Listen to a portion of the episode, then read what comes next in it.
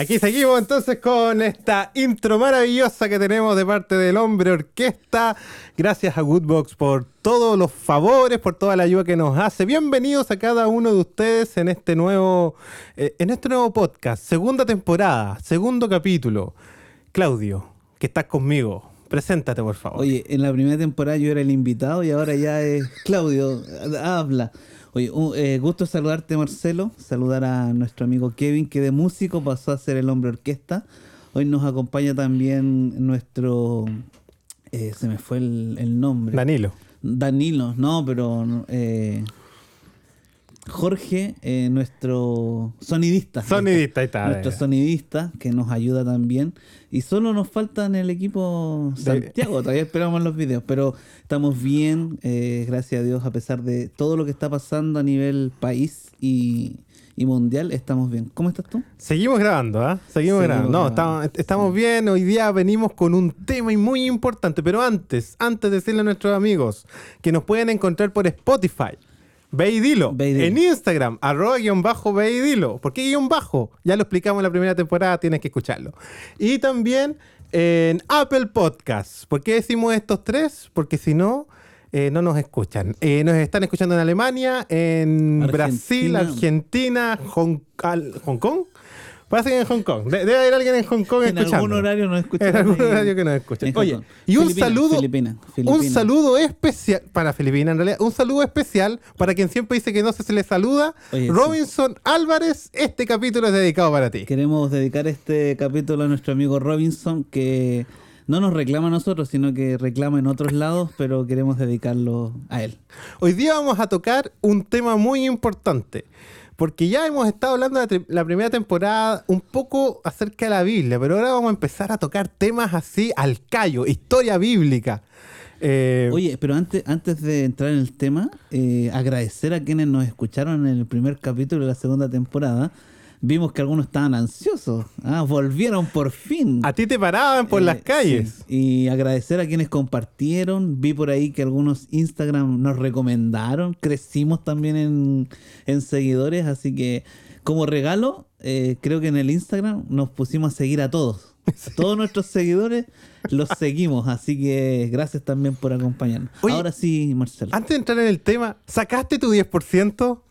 Mira, esos son temas que no vamos a entrar en detalles acá. Y otro tema para futuro, hay que dar el diezmo del 10%. Ve, síganos escuchando en Beidilo. Pero hoy día vamos a hablar de algo. Yo creo que no. yo- ojo, ojo ahí. Porque si tú ya diezmaste ese dinero, no necesitas diezmarlo de nuevo. Ahora es un tema personal.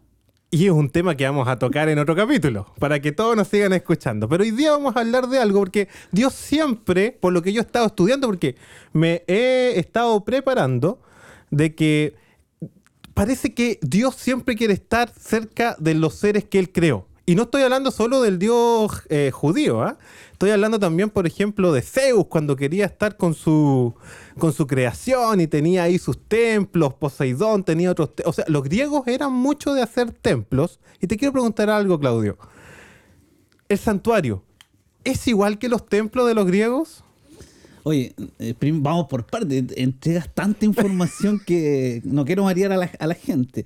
Eh, pero mira, eh, lo vimos en el primer en el primer de la primera temporada, donde nos dimos cuenta de que Dios sí quería tener un- una cercanía con, con los seres creados, ¿no es cierto? O con los seres humanos. De hecho, nos creó precisamente para poder eh, estar con Él, acompañarles, ¿no es cierto? En todo, en todo lo que Él había creado. Por lo tanto, fue el plan de Dios que efectivamente nosotros pudiéramos estar cerca de Él. Ahora, cuando entró el pecado, como lo vimos en la primera temporada, nos dimos cuenta que el ser humano se tuvo que alejar de Dios, o perdió en realidad esa cercanía de mirar cara a cara con Dios. Y entonces, desde ese momento hasta Moisés, Abraham, Moisés, perdón, nunca nadie volvió a hablar cara a cara con Dios. Ah, pero. Pero la Biblia sí menciona que Dios estableció en el pueblo de Israel un lugar específico donde Él iba a habitar y tener un encuentro cercano. Ahora, nosotros vemos que en las otras, eh, en, en Roma o, o en los griegos, ¿no es cierto? En los, en los propios babilónicos, Y en las otras culturas eh, que van más allá del cristianismo, también vemos este concepto de que los dioses, ahora no sé si los dioses, pero yo sé que los, los- los humanos querían tener esa cercanía con sus dioses Claro. y les levantaban grandes templos, ¿no es cierto? Yo creo que ahí está la primera gran diferencia de este Dios hebreo o de este, de este Dios, ¿no es cierto?, bíblico, que a diferencia de los otros dioses donde la, la cultura les levantaba el templo, tú nombraste a, A Zeus, a, a Zeus, ¿no es Poseidón. cierto?, los dioses griegos, eh, les levantaban templos para poder ir el ser humano a acercarse a ellos, pero nosotros en el libro de Éxodo, por ahí por el capítulo 24, 25, Ah, precisos. no, hay que ser preciso hoy, hoy en día porque la gente si no empieza a cuestionarnos, ¿no? entonces hay que darles el dato exacto. Entonces, para ser más exacto, Éxodo 25, capítulo o- o de los versículos 1 y 9, eh, Dios habla con Moisés y le ordena construir un lugar para él poder estar en medio del pueblo. Y ese lugar, ¿no es cierto?, se llamaba santuario. Eh, no sé si decirlo ahora o después, pero el santuario no era, ¿no es cierto?, en primera instancia un edificio físico, o sea, un, gran templo, perdón, sino que eh, era una construcción más doméstica, quizás eh, era movible, dice, Más rústica. más rústica, ¿no es cierto? Y eh, hasta que después nosotros encontramos el templo de Salomón y el, templo, ¿no es cierto?, de Nabucodonosor, que fueron templos eh, levantados donde el santuario después ya se, se hizo un lugar más estable. Ahora, Mois- a Moisés se le pide entonces este encargo de crear un santuario. ¿Cuál es la diferencia entre un santuario y un templo? Para la gente que piensa, como yo erróneamente, que tal vez sea lo mismo. ¿Estoy que, muy, muy, muy o sea, mal en ese pensamiento? No, o sea, sí y no, porque en realidad eh, el santuario precisamente fue levantado como la casa de Dios. ¿ya? Y el templo es eso, es la casa de, de ese, de ese Dios supremo. Entonces, eh, era un lugar donde uno podía tener, o donde la presencia de ese Dios se manifiesta. Entonces, el santuario era eso, era un templo, era un lugar de encuentro y era, era la morada de Dios. Ahora, en nuestra época, obviamente los templos, ¿no es cierto?, es el lugar donde las personas cristianas o de diferentes denominaciones van a adorar. Claro. Entonces ahí vemos que las capillas católicas, los templos mormones, ¿no es cierto?, las, ig- lo- los, los templos de las diferentes congregaciones. Y ojo, que templo e iglesia no es lo mismo. ¿No es lo mismo? No es lo mismo. El templo es lo físico, es ese- esa estructura que uno ve. A, a- a pesar de que la Biblia dice que nuestro cuerpo es templo del Espíritu Santo, comúnmente se le llama templo al, al edificio. Ah, ok. Y la iglesia es son los seres humanos, esas familias, por así decirlo, somos nosotros, que somos parte, ¿no es cierto?, de una congregación, esa es la iglesia. Ah, ok. Entonces tenemos este santuario, este templo que se le envía a, a Moisés. Pero, ¿por qué era tan importante el santuario para los hebreos? Ya, mira, eh, a diferencia de otras cosas donde Dios le pidió al pueblo, ¿no es cierto?, hacer o cumplir, por ejemplo, el arca, el arca de Noé, Donde vimos que Dios le ordenó, le dio las medidas, pero ellos hicieron todo. A diferencia de eso, la Biblia en el libro de Éxodo menciona que Dios no le dio al, al ser humano la tarea de poder crear el santuario. Simplemente le dijo, este es el modelo. Me refiero a que le entregó los planos, le entregó las medidas, incluso ni siquiera le dio la capacidad de elegir los materiales, sino que le dijo, estos son los materiales que tú tienes que utilizar para el santuario. Entonces al final el ser humano fue la mano de obra. Ni siquiera estuvo, tuvo parte en el plan de, No, ahora, de creación ahí, de eh, diseño. Eh, nosotros vemos que en el libro de Hebreos y en el libro de Éxodo, donde son las dos partes que la Biblia habla del santuario, encontramos que el santuario terrenal era una figura de un santuario celestial. A ver, pero o sea, era el antitipo de... ¿cómo, es eso? O sea, ¿hay un santuario en el cielo? De acuerdo al libro de Hebreos, ¿no es cierto? Eh, sí, hay un santuario en el cielo donde bíblicamente, ahí entramos en un tema profético con Daniel, con Apocalipsis, se sostiene que hoy día Cristo, Jesús, cuando murió en la cruz y ascendió al cielo, eh, como la misma obra que hacía el sumo sacerdote en la tierra, entonces la hace él ahora en el cielo, que es interceder por los pecados del pueblo. Y llegará un momento, ¿no es cierto?, que en el santuario terrenal se llamaba Yom Kippur, llegará un momento en que en el santuario celestial ocurra este, este juicio, porque eso era el, el Yom Kippur, y entonces Jesús como sumo sacerdote salga y los pecados del mundo queden expiados y, y entonces se cumple el- la segunda venida, que es otro, otro programa interesante que podemos hacer. Oye, pero pa- para, para entender un poco el proceso tal vez del- de, de este santuario celestial, por así decirlo, eh, tendríamos que ver también el qué se hacía en el santuario, porque uno, uno piensa ahora, uno va a la iglesia, va al templo y hay una liturgia y cada liturgia es diferente en cada religión. Era más o menos así. Todo el pueblo iba al santuario, se sentaban y adoraban a Dios ahí. ¿Cómo- ¿Cómo era el proceso en realidad del santuario? Era algo similar a lo que tú mencionaste con, con algunas variaciones quizás. Eh, cuando Dios instauró el santuario, eh, les dice, ¿no es cierto?, y harán un santuario para mí, donde yo habitaré en medio de ustedes. Y eso es algo interesante. Eran 12 tribus, Ya. ya, eran 12 tribus. Y entonces en, en cada, en cada lado del santuario, obviamente eran cuatro lados, habían eh, tres, Tres, tribus, claro. Tres tribus. 3 por tres 4, tribus. 12, dijo el otro. Sí, tres tribus, ¿no es cierto?, Eh, que acampaban alrededor del santuario. Ahora, no era un santuario pequeño. ¿De, de qué dimensión estamos hablando? ¿Tú la, te la sabes yo la me la sé, yo me no, la sé, no te pero igual, igual traje mi torpedo porque eh, la Biblia habla mucho en codos. ¿Ya? En codos. Entonces, por ejemplo, el santuario... Debe haber sido difícil para Moisés andar midiendo en codos a, a su Eh, edad. Pero sí, pues, pues que ellos tenían su medida. Así como nosotros tenemos la wincha, quizás a lo mejor tenían Ah, su, claro. su sistema no métrico, pero en codos. Pero sí la Biblia menciona que el largo era 100 codos y el ancho 50 codos. Ya, y, eso. Eh, ¿Cuánto sería más? Sería algo como de 20 de ancho por 50 de largo. Ve- 20, 20 por 50, estamos hablando de. Eh, mil metros cuadrados. Algo así. Una hectárea podría haber sido. algo Una así. Sí, hectárea, ¿no? claro. Sí, no estamos equivocados, pero era algo así. 20 de, de ancho por 50 de Y eso solo el templo, porque a los lados todo el pueblo. A lo lar- claro, a lo largo todo, todo, todo el pueblo. Estamos hablando, ¿verdad? Ahora, como el pueblo era nómada, ¿no es cierto? Caminaba y, y viajaba de un lugar a otro, este- el santuario era desarmable.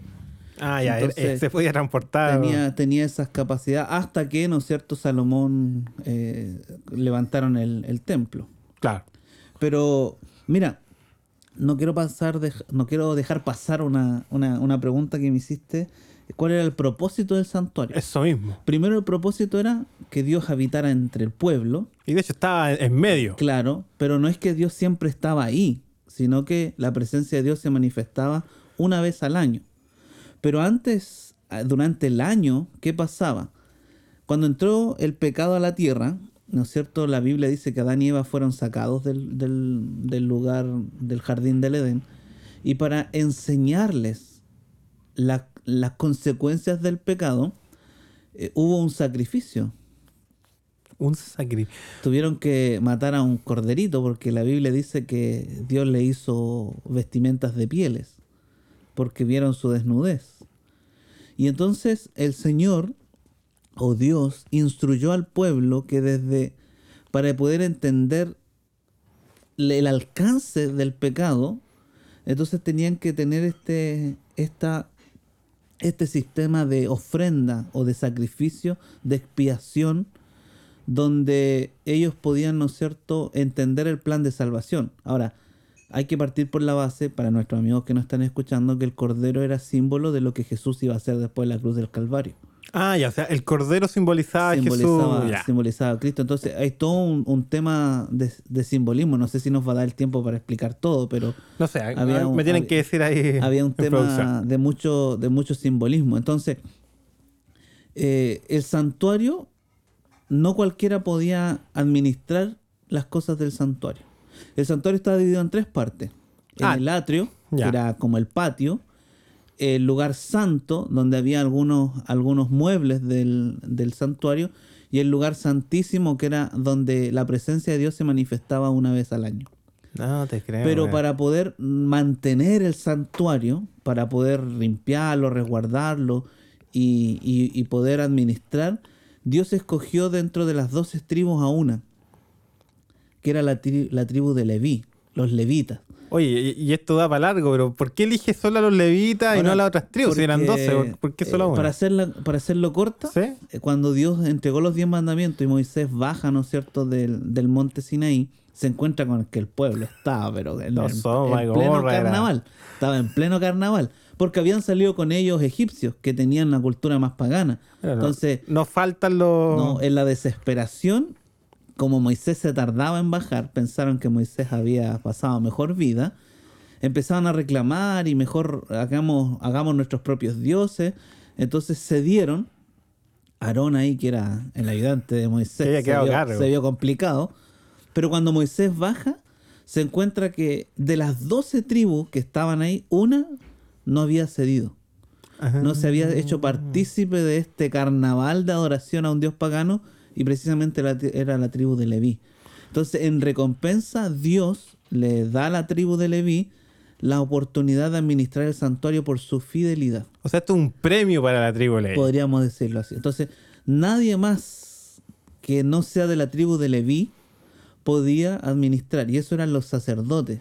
Ahora, eran tantos los sacerdotes que uno, uno, uno pensaría que el sacerdote tenía que realizar sacrificios en la mañana, en la tarde y toda la semana. Oye, pero pa- para que nuestros amigos entiendan, porque tal vez no Sí, muchos yo me voy, saben. yo me voy, Sí, no, yo me pero voy. muchos saben.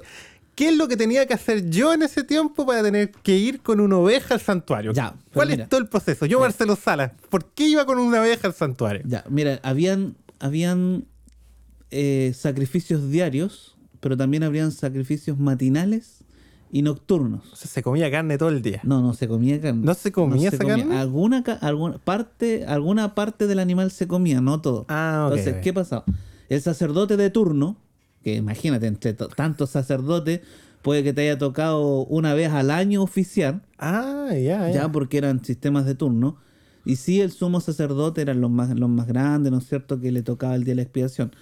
Pero el sumo sacerdote, al salir el sol en la mañana, tomaba un, un- un corderito sin mancha, porque tenía que ser una ofrenda perfecta, porque simbolizaba a Jesús. Ah, tenía ciertos requisitos que Eh, cumplir. era revisado, ¿no es cierto?, por los levitas, y si el corderito eh, cumplía con, con las condiciones de, la, de ser el animalito perfecto, lo, lo degollaba, la sangre era tomada, ¿no es cierto?, y era llevado al incensario que estaba en el lugar, en el lugar santo, y el corderito, ¿no es cierto?, era, era quemado Ah, era quemado. Ahora, en la tarde era lo mismo. En, la- en el, en, el, en el sacrificio de la tarde pasaba exactamente lo mismo.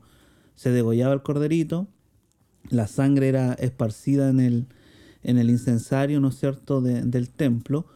Y, y entonces era símbolo de comienzo y término del día por la expiación Ah, de los pecados. Pero también había una ofrenda individual que era, que era la del pueblo, ¿ya? Entonces, tú te imaginarás que entre 12, 12 tribus había miles y miles de personas y, y seguramente todos querían, en alguna manera cometían errores, si no eran perfectos.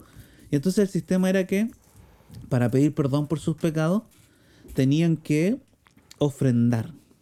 Ahora, era todo un simbolismo, no era que sean perdonados, sino que no, era símbolo de que sus pecados eran, eran puestos en, en Jesús. Oye, pero debe haber sido muy chistoso ver que de repente estabas en tu tienda y al frente iba el vecino con el cordero. Tú ya sabías Ahora- que algo había hecho. Ahora era, era un tema, yo creo que era un tema súper de mucho respeto. Ah, ya, había, eh, Era- había sí, un... No creo, no creo que el vecino sea, mira, va el pecador. Por No- eso, no yo me imagino ahora los chilenos acá. Pero ojo, que no siempre era, era un corderito, porque iba a depender también de, la, de las lucas de, las de cada familia. Ah, o sea, podían ser otros Sí, animales. el Señor instauró, ¿no es cierto?, ciertos animalitos, habían becerros, habían vacunos, habían palomas, habían macho cabrío, ¿no es cierto? Y cada uno eran o ofrendas. sea, daba lo mismo mi clase social, yo podía participar del... Sí, la idea era que todos participaran. Entonces, Ah, pero mira, en el sacrificio diario que, que tú podías participar, tú llevabas tu animalito, tu ofrenda, y aquí hay algo que, que quizás no todos conocen. Porque muchos creen que el que mataba al animalito era el sacerdote. Eso es lo que yo creo. Pero no, No es así. no es así. No, está. El, el- el, digamos, Marcelo Sala se Sí, sí. sentía pecador, tomaba su ofrenda de este animalito, Una paloma, porque no creo así que. como están las cosas hoy día, un grillo, pero no, era una, era una paloma, era un, un gorrión, un, Un gorrión. gorrión. Entonces se podía llevar, eh, tú le explicabas al sacerdote, obviamente el sacerdote entendía lo que venía, no necesitabas contarle tu pecado al sacerdote. Ah, no, no, no es No. como el sistema de cuando uno va a confesarse. No. O sea, cuando los católicos van a confesarse al cura. No, porque al final nosotros no tenemos otro mediador, nuestro único mediador es Cristo. Entonces, Mm, eh, el, el- el individuo simplemente tenía que reconocer en oración claro. que, y contarle a Dios, ¿no es cierto?, que había fallado, no era necesario hacer público el, el pecado, nada de eso.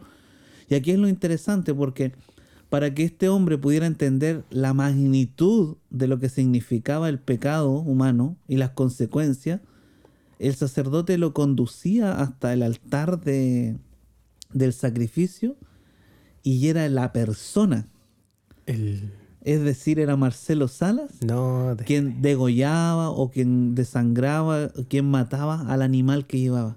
Porque era la única manera de entender de manera en primera persona, por Claro. así decirlo. Porque mira, tú podrías haberle dicho, ya mira, yo cometí un error, aquí Tome, está, toma, claro. hazlo. No, Y me voy. y me voy, no, sino que la persona tenía que asumir las consecuencias. Ya, o sea, había todo un sentido con la persona. Ahora, O sea, igual es bien simbólico porque si ese, si ese cordero representa a Jesús, casi es como que por mis pecados estoy matando. eh, o sea, es es, que muy ahí, ahí- fuerte. ahí quiero llegar, Marcelo, porque puede que nos esté escuchando algún animalista, algún amante de los Sí. animales. No, no digamos que nosotros no seamos, sino que, Pero en una eh, menor escala, tal vez. claro, puede que alguien se sienta indignado por esto, pero era, era un tema de ellos en el pasado. Hoy, hoy por hoy esto ya no se da.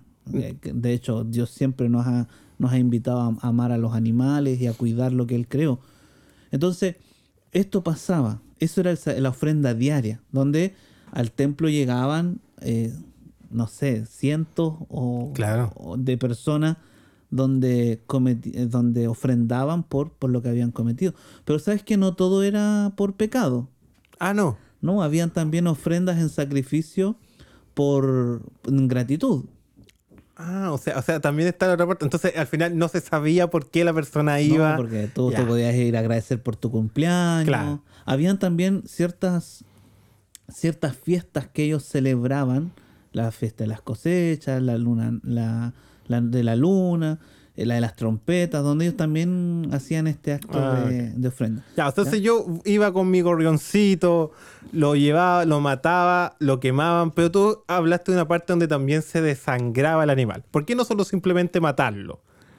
Porque la Biblia, ¿no es cierto?, menciona en el libro de Romanos, si, si no recuerdo, eh, que el, el concepto era que sin derramamiento de sangre no había perdón de pecados. Ah, Ahora, todo esto era simbólico Claro. para los amigos que nos están escuchando, era simbólico, no es que los pecados eran perdonados simplemente por, por matar al animalito, sino que era algo simbólico.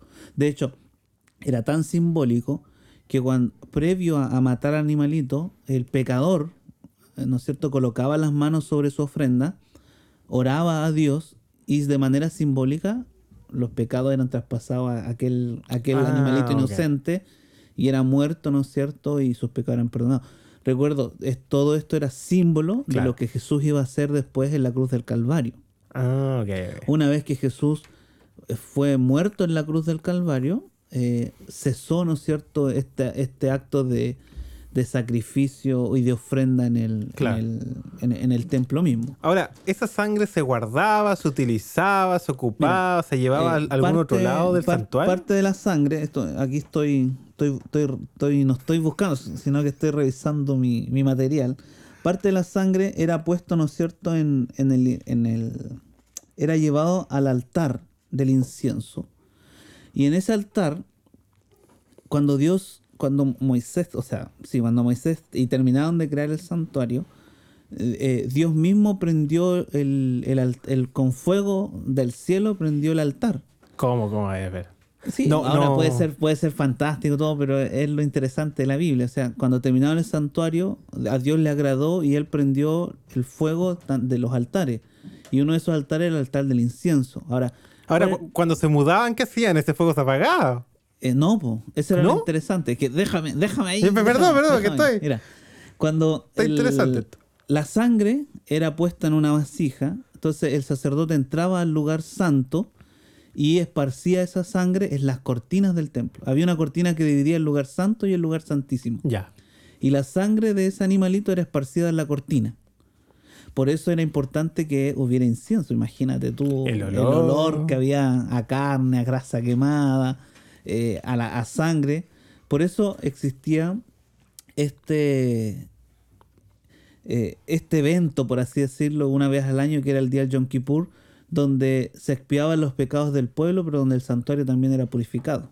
¿Se cambiaban las cortinas ese día? No, sino que ahí tenía Dios, la, Dios se manifestaba y entonces el santuario era purificado. Ahí puede ser algo quizás mágico para algunos, para otros algo impensado, pero Dios tenía la capacidad de purificar, cambiaba el olor, se limpiaba la, la Eh, cortina. Estás por la hablando que la...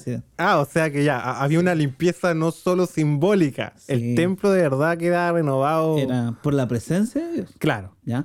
Ahora, no sé si lo, lo dijimos. eh, Todavía estamos en la parte donde el sacerdote entra al lugar santísimo. Ya, al lugar, no, al lugar santo. Al lugar santo. Al lugar santo. O Ya. sea, ¿no es cierto? El sacerdote Estaba en el... ofrendaba Ya. Pero quiero, quiero llevar a la otra parte, que para que los, los amigos entiendan, yo sé que todo esto lo pueden, lo pueden googlear, ¿no es cierto? Y, y darse cuenta, El santuario.cl. claro, qué es lo que había en el santuario. Pero ya, ya vimos que el santuario tenía tres partes. Claro. El El, atrio. atrio. Donde estaba, ¿no es cierto?, el, el altar de sacrificio. Ya. Y había una, un lavastro, que era donde el, el sacerdote se lavaba las manos eh, después de- del sacrificio. Claro, que ¿Ya? quedaba todo lleno de... Entonces pasamos al lugar santo, donde estaba el candelabro, que, que obviamente con el aceite que, que iluminaba el santuario porque no tenía ventanas, Claro. era completamente cerrado. Estaba la mesa de la propiciación de los panes, que representaba las doce tribus. Pero, ¿por qué había pan dentro del, del lugar santo? No, el pan representaba una tribu cada una. Era, era símbolo, ¿no es cierto?, de quizás de... eh, ah, se me fue la palabra, justo ahora. A ver si, me- a ver si me acuerdo. Ya, vamos sí, pero ese, ese pan entonces eh, se renovaba igual en el Yom Kippur porque en algún tiempo debería haberse Sí, podrido. se, se- se renovaba, se renovaba ahí, se renovaba. Pero también estaba el altar del incienso, Ya. que daba el, el bueno, el buen olor. Venía la cortina y entonces estaba el lugar santísimo, donde estaba el arca, el arca del pacto, donde habían dos querubines y dentro del arca estaba la vara florecida de, Aarón, Ya. estaban los diez mandamientos y había una porción también del maná, que era, era recuerdo que... Que en otro capítulo podemos hablar del maná. lo había- porque había cuidado, varios de sí. nuestros amigos no saber. Oye, ya, pero entonces, todos los días entonces, Todos los días. el sacerdote entraba al lugar santo y santísimo. No, ¿No? no, no, no. Solo el lugar santo. O sea, el sacerdote ofre- oficiaba afuera, ya sea el sacrificio eh, matutino o eh, nocturno, ¿no es cierto? Más las ofrendas del día, y entraba solo al lugar santo. ¿Y por qué no podía el lugar santísimo? Porque el lugar santísimo estaba solo, no sé si usarle la palabra, pero destinado, por así decirlo, para el día del Yom Kippur, el día de la expiación. Pero era como que si entraba en algún momento no pasaba nada. No, sí ¿o? pasaba, porque No se, se creía, o, o no es que se creía, en el lugar santísimo estaba la presencia de Dios. Claro. Entonces, si el, si el sacerdote llegaba y entraba, eh, era moría porque... Moría. Sí, ahora no es que era, moría simplemente porque Dios era malo, no. No, no, no, claro. Era porque eh, al, al entrar a la presencia de Dios, sus pecados los acusaban y, y se sentía indigno, ¿no es cierto? Por eso era importante el tema de la, de la O expiación sea, de pecados. ahí estamos en el límite de lo que es simbólico y literal. O sea, se jugaba mucho ahí con el. Por eso era importante, ¿no es cierto?, el, el, el tema de, los de los sacrificios Claro. eh, diarios. Porque una vez al año venía esta fiesta que se llamaba el Día de la Expiación. Y ahí todo cambiaba. Porque ya el sacerdote no utilizaba sus vestimentas diarias, sino que ahora se colocaba de lino fino, utilizaba una vestimenta especial Ah, me, me una, cambiaba. una, una vestimenta única. Y entonces el día de la expiación era muy importante, porque ya no se entregaba un sacrificio diario individual por Marcelo Salas, sino que se entregaba un sacrificio para el perdón de todo el pueblo. Uno solo para todo Uno el... solo. Entonces era muy importante porque imagínate, si tú en el año no habías ido a entregar tu ofrenda y, a- y te, te habías arrepentido de tus pecados, el sacerdote moría. No te creo. A ver, a ver, Y espera. no moría, no moría por, su, por sus pecados, Pero- sino que moría como consecuencia del no arrepentimiento de más de alguno del pueblo. O sea, el, o sea, ¿e- era difícil de pegar al sacerdote, no la tenía Más que regalada. el sacerdote, del sumo sacerdote. O sea, del sumo era- sacerdote. Era, difícil porque entraban, entraban, ¿no es cierto?, Eh, al día del Yom Kippur, y de hecho la historia dice que se colocaban un cordel con una campanita. Entonces el sacerdote ofre- eh, hacía el sacrificio, se cambiaba vestimentas, entraba al lugar santo, esparcía la sangre y entraba al lugar santísimo a la presencia de Dios y entonces es- eh, intercedía, por así decirlo, para la expiación de los pecados del pueblo. Ahora, si Dios hallaba gracia, o el pueblo hallaba gracia delante de Dios, la Shekinah, que era la presencia de Dios, bajaba al santuario, el santuario era purificado y el sacerdote salía con vida. Pero, si el sacerdote, por ejemplo, no se había arrepentido de sus pecados, Él. o alguno del pueblo no se había Ah. arrepentido, lamentablemente el, el sumo sacerdote, por así decirlo, pasaba mejor vida. No te Y ahí la importancia de la cuerdita, porque si la cuerdita dejaba de sonar, era porque el, el sumo sacerdote había muerto y lo sacaban con la cuerdita. Y lo tiraban. Y entonces se le daba la oportunidad al pueblo de volverse, de, de arrepentirse y entraba un nuevo sumo sacerdote. Hasta que no muriera. Una cosa así. por así decirlo, porque Dios quería perdón. Ahora lo interesante es que, eh, por ejemplo, si el, si el sumo sacerdote era inocente, digamos, él se había arrepentido, pero el que no se arrepintió, hoy pasó un auto y, se, y se escuchó aquí, eh, ah, carreras, carreras clandestinas. Pero si, si el sacerdote, por ejemplo, estaba, se había arrepentido, pero supongamos que eh, Santiago, ¿no es cierto? No, no, no se había arrepentido de la tribu de allá de Magallanes. eh, la culpa de ese pecado caía en el sacerdote. Pero, O sea. pero, para que no para que ese pecado no quede, digamos, no se supiera de quién había sido, Dios revelaba de alguna manera quién era el culpable, el transgresor de la ley que no se había arrepentido. Ah, ya, o sea, se sabía. Se sabía. Había una cierta justicia Eh, por claro, hacer. Entonces ese- esa persona era tomada y era echada del pueblo. Ah, pero no, no moría. No, no, era, Solo- era, sa- era sacada y quedaba ahí al, a, la buena, ¿no es cierto? Y la misericordia. Oye, pero ¿esto es teoría o les pasó realmente al pueblo? No, pasó, si esto es todo bíblico. Ustedes pueden leer el libro de Éxodo y el libro de Hebreo. Ahora, Oye, no, no, no es tan fome como uno ahora, Tiene su parte. ahora, lo interesante es que también había, había un sistema de ofrenda, porque no solamente era el, el- el corderito que se mataba, sino que se colocaba un macho cabrío. Se tomaban dos, dos animalitos. el, un- el- el día de expiación. El día de la Ya. expiación. Entonces, el sacerdote, una vez que salía del, del templo, se escogía uno de los dos. Uno representaba a Jesús y el otro era Sacel, que era, era símbolo de Satanás. Entonces, Ah, cuando el pueblo era perdonado, el sacerdote salía del santuario y colocaba las manos sobre este macho cabrío, donde los pecados del pueblo de manera simbólica eran puestos sobre él, y ese macho cabrío era enviado a, a divagar por el desierto. Y obviamente iba con un distintivo porque la, la idea era que si alguien lo pillaba en el desierto no lo podía matar para comérselo. Porque era, era Sacel. Y eso representaba lo que dice el libro de Apocalipsis, donde Satanás va a ser, ¿no es cierto?, llevado a este periodo de mil años donde no va a poder hacer, hacer nada y deambular por el desierto cuando, cuando tengamos que, que ver ese tema también de Apocalipsis. Oye, pero es muy simbólico entonces. O sea, el santuario no era como una, una ceremonia más. No, eh, no, tiene no. mucho simbolismo en el. Claro, en el ahora- O sea, se puede ver a lo largo de toda la Biblia incluso. Eh, Sí, po, porque el santuario era el plan de salvación. No, era te- la manera ilustrativa en que el pueblo hebreo entendiera el plan de salvación. Ahora, para nosotros es más fácil verlo porque miramos hacia atrás. Claro. Y no tenemos ya este sistema de ofrenda ni de sacrificio, porque nosotros creemos que Jesús, ¿no es cierto?, pagó el precio de nuestros pecados. Pero ellos miraban hacia el futuro. Ellos esperaban al Mesías. Entonces, todo esto era símbolo de, de lo que iba a ocurrir. Ahora, como el pueblo se movía, este santuario era movible, era desarmable, Claro. pero no cualquiera lo podía desarmar. Ah, también tenían Lo- sus reglas lo para. podían desarmar, ¿no es cierto? Los levitas, lo podían transportar los levitas, pero todos los eh, los muebles del santuario no podían ser tocados por mano humana. A ver, ¿y cómo los movían entonces? Entonces tenían unas argollitas, y de hecho todo esto está registrado en la Biblia, yo no estoy invitando, eh, inventando nada, sino que está, tenían unas argollitas donde pasaban una vara de oro, porque todo era cubierto en oro, y entonces los levitas tomaban estas varas y transportaban los, los muebles del, del santuario. Ah. Ahora, igual en la Biblia se registra que en algún hubo, hubo incidentes, hubo gente curiosa, ¿no es cierto?, que, que tomó o tocó lo- los muebles del santuario y que se apoyó un ratito para. claro, y, y era, era visto como, como una transgresión. Entonces también perdían la vida.